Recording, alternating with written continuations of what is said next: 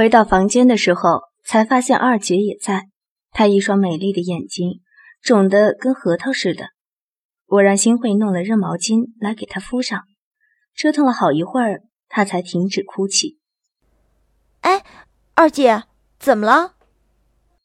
二姐摇了摇头说：“没事，就是看到景洪那样，心里难过。四妹，你说我是不是真的命中带煞？谁与我在一起，便会不幸？”说着，他的眼圈又红了。我摇了摇头，郑重地说：“不是。如果我能帮他和二哥就好了。”他咬着嘴唇，颤声道。如果我也能保护这个国家就好了，哪怕只是一点点。我烦躁的躺在床上，手上抱着枕头，望向午夜，闷闷的道：“吴叶，你那前主子真是个王八蛋，竟然这么轻易就能看穿和利用人性的弱点。”吴叶看着我，没有说话。新慧却递了碗糕点过来，我拿了块放进嘴里，听他说道：“小姐。”明天我就能拿到新落的解药了，我们便是远走高飞了。谁能找到我们，你就别愁了。可素，我努力吞下糕点，愤愤地说：“那二姐和景红他们怎么办？还有，魏凌风可没说娶了二姐会出兵帮助听国。更何况他这种人，一旦起念就势在必得，肯不肯放过我都很难说。”小姐，新慧看着我，眉头微微皱起，盯了半晌，仿佛才下定决心的道：“你不能太贪心了，既要保全朋友，又要救听国，还想要自由，三全其美，那怎么可能呢？”是啊，我到底在犹豫些什么呢？人的心只有一颗，人的能力更是有限的，我凭什么认为自己可以做到完美？拿了解药。带了吴业、新慧他们远走高飞，不是很好吗？反正我本身就不是什么善良的好人。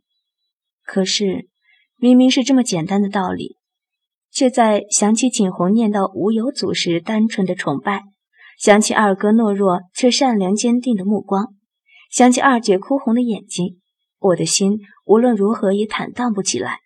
伤害了那么多人，然后一走了之，我真的做得到吗？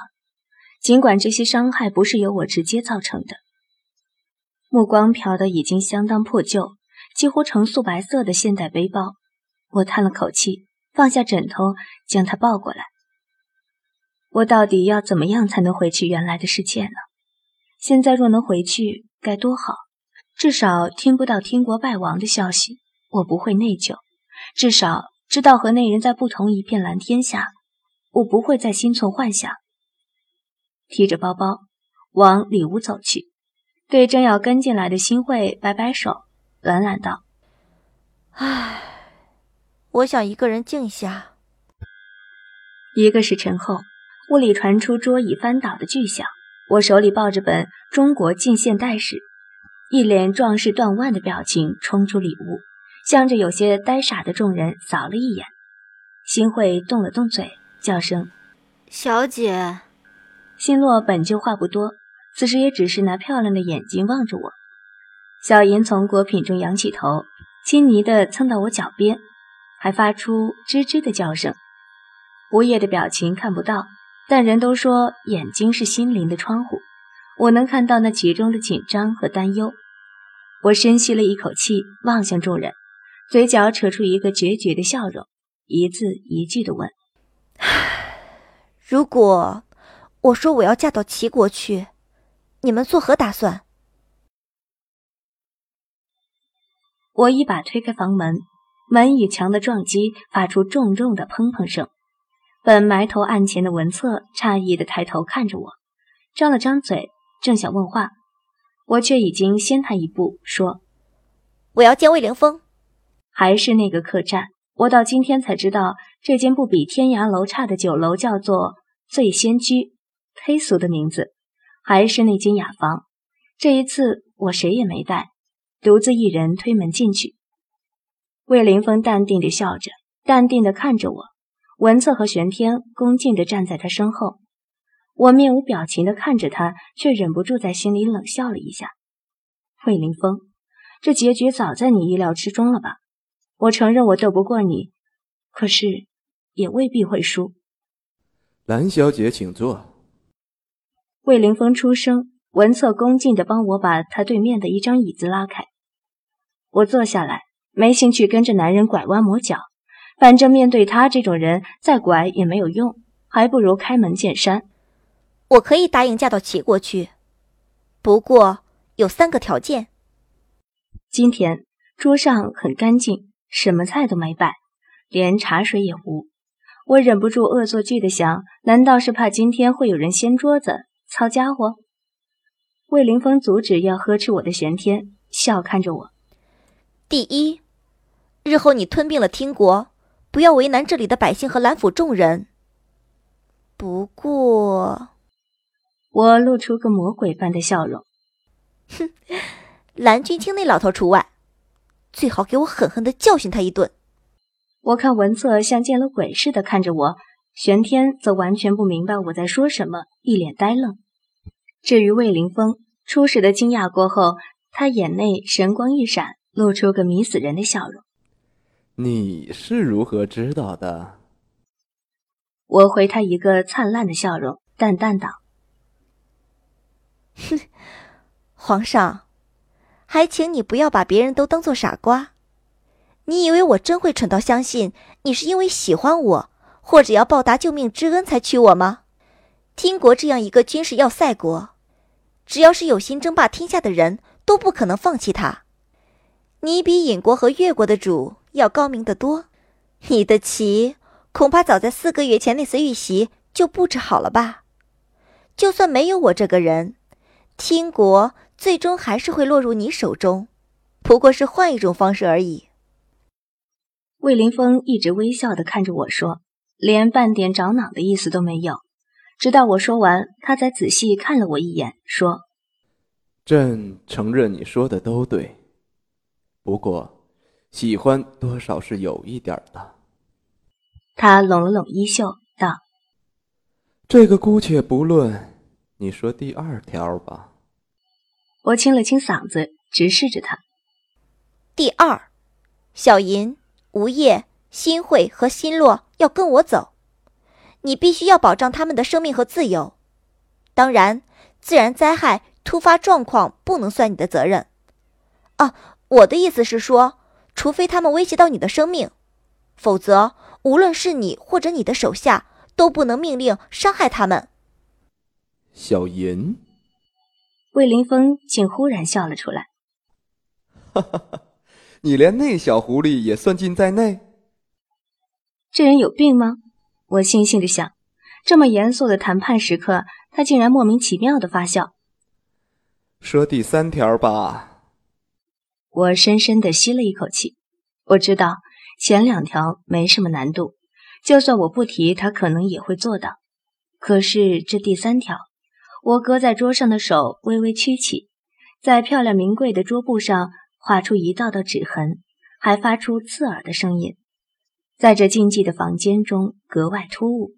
他们三个人的目光都集中在我身上，六只眼睛灼灼，像要把我吞噬。我一咬牙，眼睛也没看着谁，噼里啪啦把最后一条说了出来，语速快的像被一百条疯狗追赶的世界百米赛跑冠军。不过，显然对面三人还是听懂了，否则绝不会一个比一个脸色还要铁青。魏凌峰的眼睛微微眯起，虽然认识时间不长，不过我也知道，他露出这个表情的时候，往往只传达着一个讯息：他很危险。你再说一遍。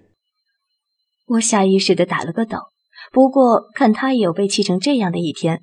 不知为何，这几天被打压的无比郁闷的心情一下子好了起来。我露出个不怕死的笑容，重复我刚刚的话，也不知能不能一字不漏。第三，我只跟你签约结婚。哦，对了，你不知道什么是签约结婚吧？呃，简单点说就是，我跟你因为利益而在世人面前承认夫妻关系。并就此签订纸上协议，不过，我们只有夫妻之名，而无夫妻之实，双方都不需要履行夫妻间的义务，而且这个协议只为期一年。我竖起一根手指，晃了晃，道：“一年时间，让你吞并兰家、听国以及听国周边势力，应该绰绰有余了吧？一年后，你就必须放我自由，我们谁也不认识谁。”魏凌风抓住我纤细的手腕，冷冷的盯着我道：“你凭什么认为朕会答应你？”我疼得龇牙咧嘴，想抽出手，却抽不出来。嘴角却扯出一个笑容，嘲讽的道：“哼，因为你们齐国陆战能力虽强，却没有海战的本钱，而我，恰恰可以提升你的海战能力。”魏凌风目光灼灼的看着我，而我也毫不相让的看着他。虽然我很想说：“我的手好痛，拜托老大，你快点放开。”良久，他终于放开了我的手。我揉了揉印了五道指印的手腕。忍不住腹诽了几句，待见他眉毛一皱，忙收敛了心神。现在可是谈判的重要时刻，气势不能输是没错，但也绝不能走神儿啊！我面向文策，微笑道：“麻烦文丞相帮我准备纸和笔。”哎，不知毛笔我会不会画，可那支钢笔太特殊了，拿出来还真不太好。文策点点头，叫了人来，吩咐去准备。不一会儿，一套崭新的文房四宝已经摆在我面前。文策一边研墨，一边狐疑地看着我。我却是在想，竟让一个宰相帮我研墨，我可真算是够威风了。